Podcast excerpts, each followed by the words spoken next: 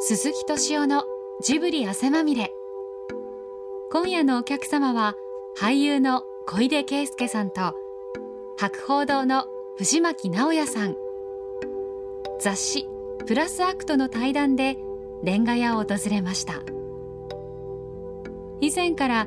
一度鈴木さんとお話をしたかったという小出さんの要望で実現した今回の対談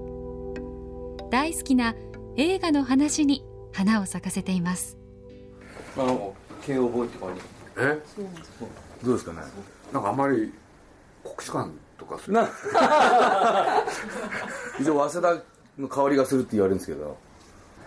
字書くと頭がいい人の字なんです綺麗な字なんですよ高校から慶応で慶応高校慶応義塾高校、でもあそこから大学行く人って勉強しないんでしょしないですねあの見事にしないですねでも高校から入るの難しいじゃないですかじゃあ受験はちゃんとやってないんだ受験はあ大学受験はのね高校受験だけですね大学受験何もやってないんだやってるですあのエスカレーターで僕行けるんでうちの学校大学はあのそうですどの学部でも受ければその本当にバカで入れるんですでも大学時代モテたでし ょいや大学は本当にあのうーんイケメンなのイケメンなの っていやいやそれは正しいですそういうそういうだってよくいる顔じゃないのいやいやそれそそんなにい失や礼かないやいや全然よく言いますやっぱりた田淵イケメンイケメンです超イケメンだよねいやいやいや俺もこう生まれ変わったらこういう顔に生まれ変わりたいなってそれなんかですね俺もイケメンって言われたんだよいつよでも小出君はまあ「風立ちぬ」を見た時とにかく鈴木さんという方と話がしたいって言って、プロデューサーの鈴木さんに興味を持ったのでなんか合わせてほしいっていうそうですそれこそそのテレビであの、まあ、いろいろ出られてるのを拝見しててすごいあのお話ししてみたいなというかあの何をですかいやなんかこう結構あの、まあ、中田君のそうくだりもそうですしあの、まあ、プロフェッショナルも見たんですけども、あすごいプロデューサーっていう仕事になんかちょっとこう役者じゃない部分ででもなんで役者になろうと思ったの僕もともとその大学い、まあ、エスカレーターで普通に行ってそれでなんか、うん、就職ってなった時にやっぱりちょっとイメージが湧かないっていうか、うん、同じ生活はできないと思ってで就職しないってなってじゃあ何しようかっつって、まあ、映画が本当に好きだったんですよでずっと映画を一人で見に行ったりとかしてたんでなんか映画の世界みたいなの入りたいなと思ってで最初監督になりたいなと思ってでも監督ってやっぱりその大変そうじゃないですかなるのが。でなんか助監督なんてやりたくないなんかこう大変そうだからでもで俳優はなんか座ってられそうだって僕はイメージなんですけ ど楽,、まあ、楽そうだみたいなってなってあ俳優になってから監督になるって一番これはあのいいかもしれないと思ってあの俳優に応募したの自分でどこへ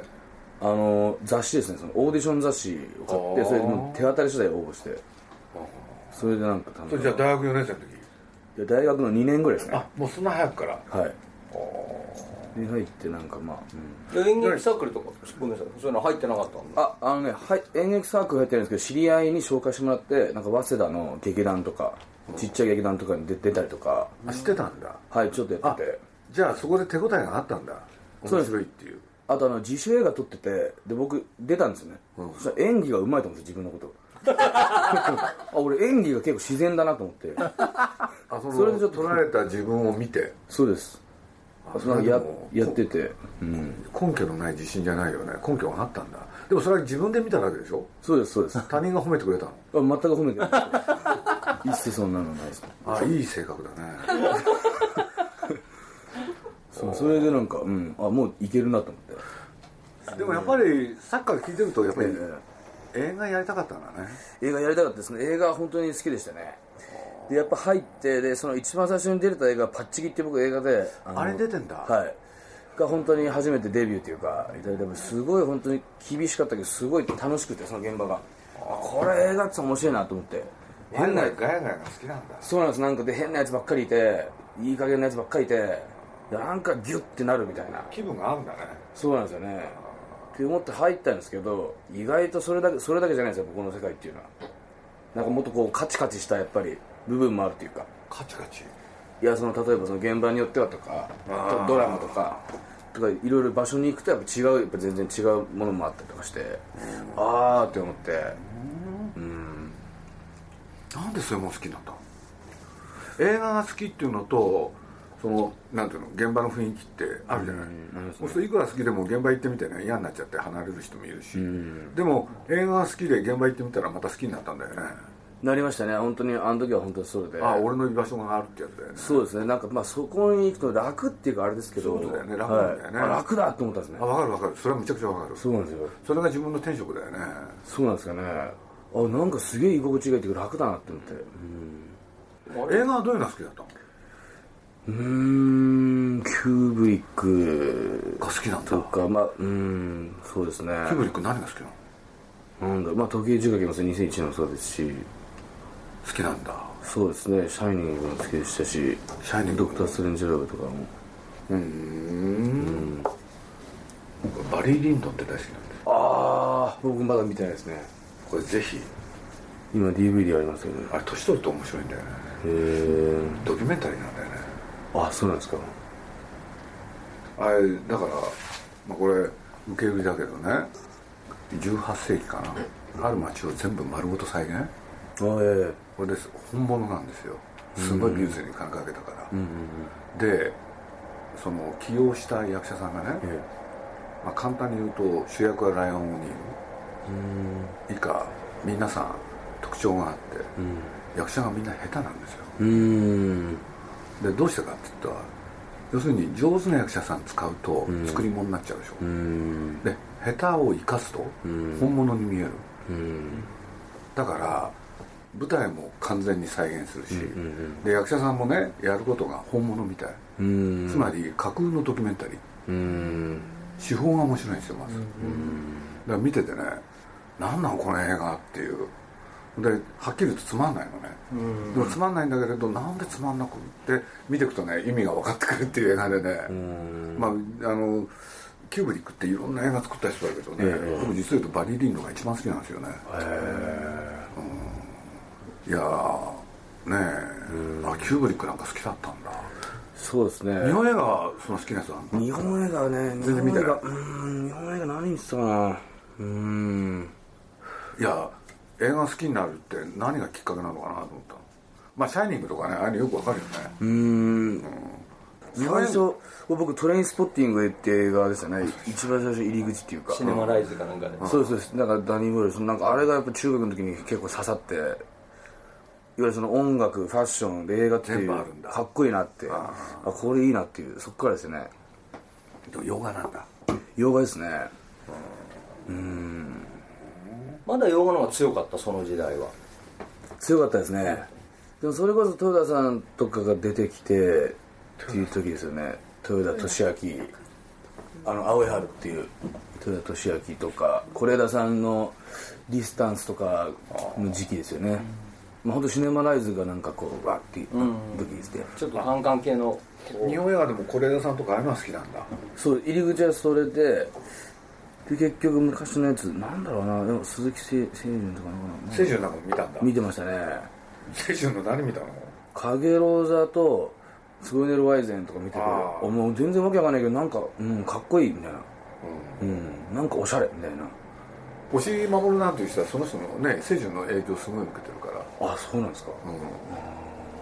じゃあそれこそ僕安野さんの「色日」って映画大好きでえあれ超好きなんです僕は むちゃくちゃ好きですあれマジではいあれ本当好きなんですえいよ、つ見ね、たのいやあれは多分こ大学の頭ぐらいですねいやあれは結構何が好好ききだっですたのまず藤谷綾子さん文子さんうんあこんな人いないるんだっていうのあったしうんんなんだろうなんだろうなめちゃくちゃ安野さん喜ぶいやあれすごい好きだうんあれ本当に好きでしたねでラバンドポップも結構好きだったんですけど好あれも好きだったんだきでしたね多感な時期にそういうものって出会ってんだねそうなんですよねやっぱりそれは映画好きになるわあれ鈴木さんプロデュースじゃなかった俺ねなんか企画かなんかでもあれ徳間商店が金出したんですよねそうそうそうあれだからね式日ってで俺なんかそばにいてねやっぱり一番面白かったのはよく自伝的映画っていうけれどあの映画本当に自伝なんだよねえで大概ね自伝的映画って嘘ばっかつくんだけれど、あんのはねこの人本当真面目なんだなと思って、びっくりした覚えがあるんですよー、ああじゃああの岩井さんの役が安野さんあんのだから俺ねあの岩井俊二の起用はね、はいはい俺のアイデアだったんですよあそうなんですかで本当は役者さんで行こうとかねいろいろあったんだけれど、あどうせやんだったら本物の映画監督のはいいかなと思ったの、これで多分岩井さんってなんとなく知ってて上手だろうなと思ってたらやっぱりめちゃくちゃうまい、いやうまいですねよかったよねなんか言い方が分かってるなって感じですね、うん昨日三輪さんがなんかこうそういう、まあ、い舞台の話ですけど演技の話ですけど、あのー一歩舞台に上がった時には自分をまあなくしていくと、全部自分をなくさなきゃいけないんだっていう話をしていてで50年代以降出てきた俳優っていうのはあのみんなもう素人がドキュメンタリーでしやってるだけだとそれまでは本当にあの演じるというものがあったっていうでその50年代前の映画を見なさいっていうようなこと言ってたんですけども50年前っていうとああそっか50年代50 50年年代代ままででの見なさいの言ってて面白いようーんでもそのじゃあそのなんていうんですかねこれじゃあず全部自分をなくして演じるっていう感覚っていうのは分かんないですね僕は分かんないというかそのうんなんかその役に全部入り込むすっぽり入っちゃえばいいないるいいんだって言ってたんですけど、そういうことが分かんなくてうんだからどういうふうにこう俳優さんに対してあの、まあ、見ますか見ますっていうっていうかあのこあわかんないそんなにねこちらあの芝居ってことに対してね、まあ、単にファンとして見てるだけだからで仕事に関わるって言ってもねそんなあれだけれど例えばねキムタクは、あれね、いろんな人から指摘受けたんだけれど、要するに木村拓哉とは思わなかったっていう人がううーんあ声優がそうで喋って声聞いてるといつもと違うんうだもんんああ確かにそうなんだよね。そうそれはね、やっぱりその、なんていうの演じる、これね、アニメーションだろうが実写だろうがね、演じるキャラクターっていうのはキャラクターなんですよ。でそまあ簡単に言うとその人になりきるってことでしょ、多分。うんだってそれ、堀越二郎が本当にいると思えればいいんだもん。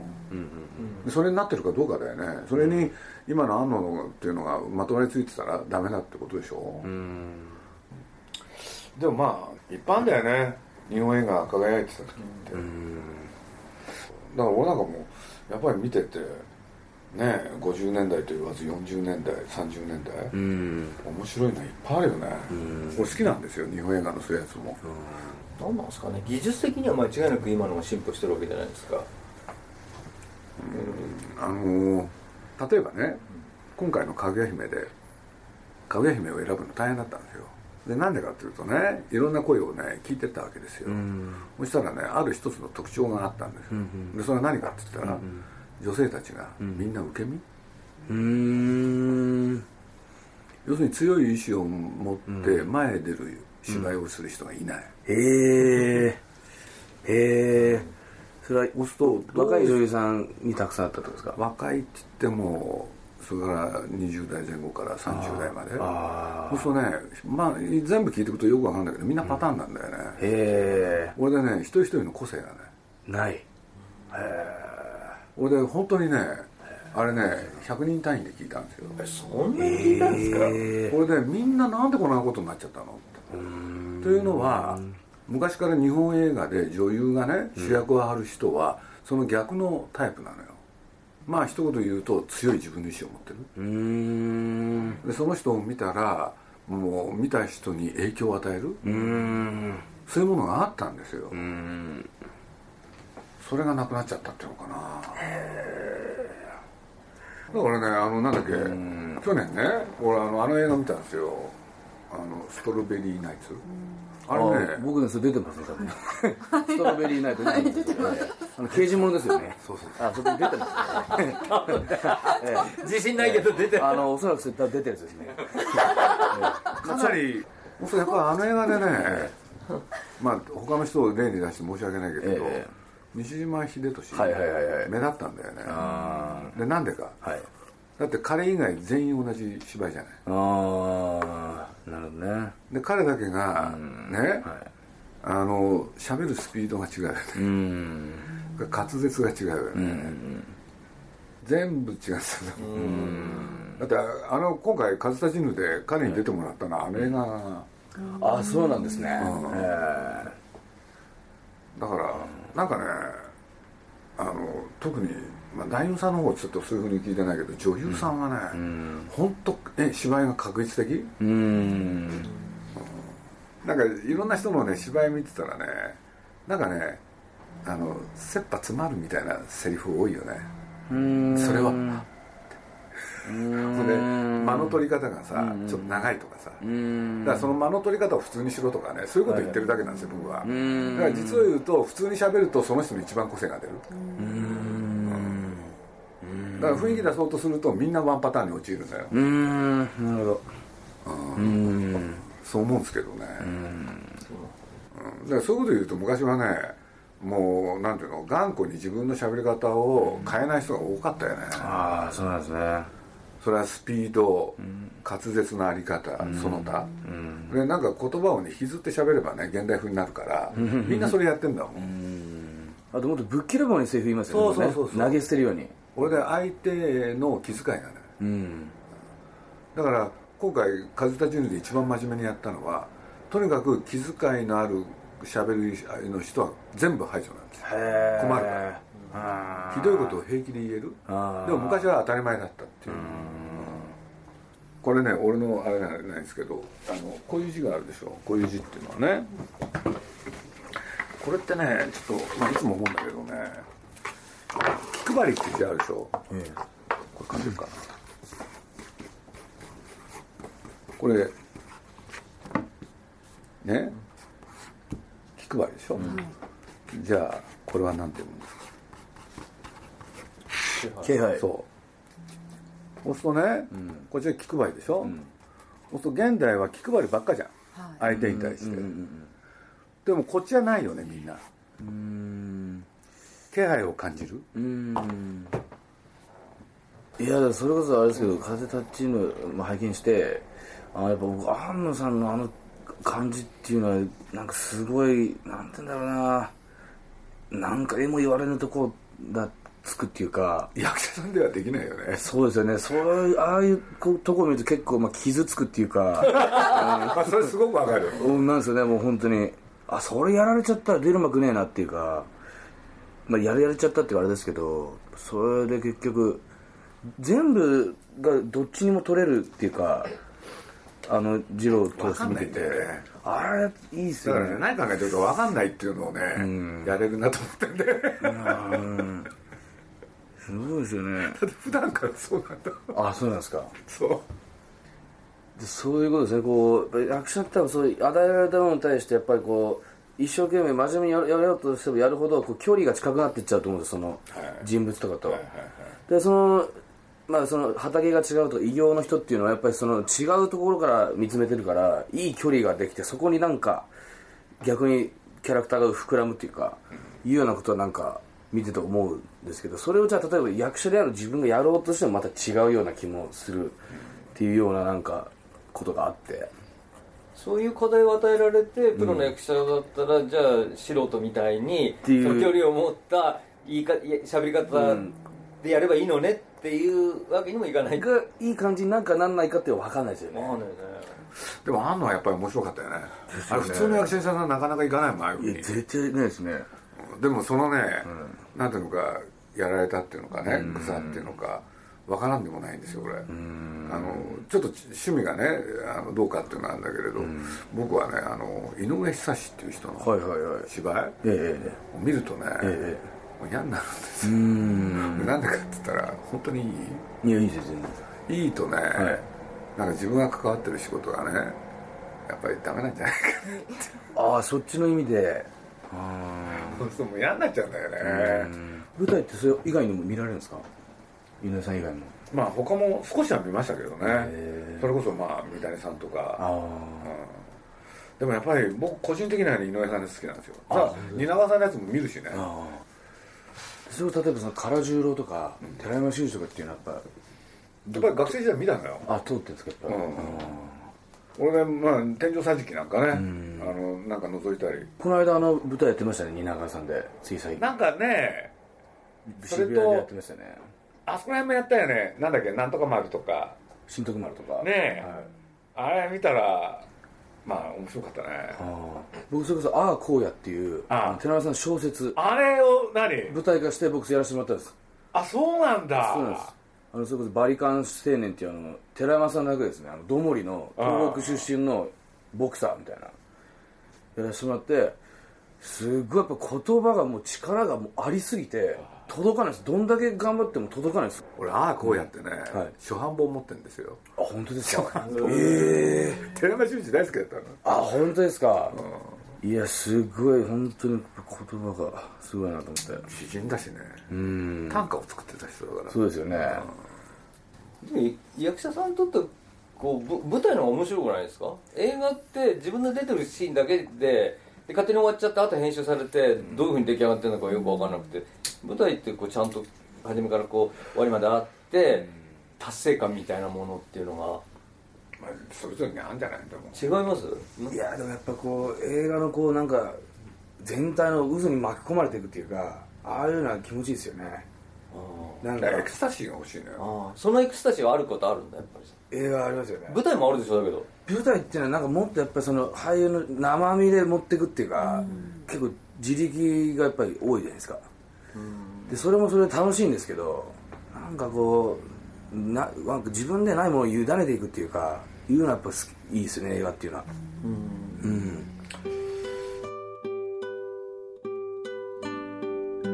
今夜お送りした対談の模様は現在ワニブックスから発売されている雑誌「プラスアクト」で掲載されていますぜひそちらもご覧になってください来週は毎年恒例のバレンタイン企画「ジブリラブまみれ」と題して新婚の男女と2人の未婚の男性をお呼びしてお送りしますお楽しみに鈴木敏夫のジブリ汗まみれこの番組はウォルト・ディズニー・スタジオ・ジャパン町のホットステーションローソンアサヒ飲料日清製粉グループ立ち止まらない保険 MS&AD 三井住友海上 au の提供でお送りしました。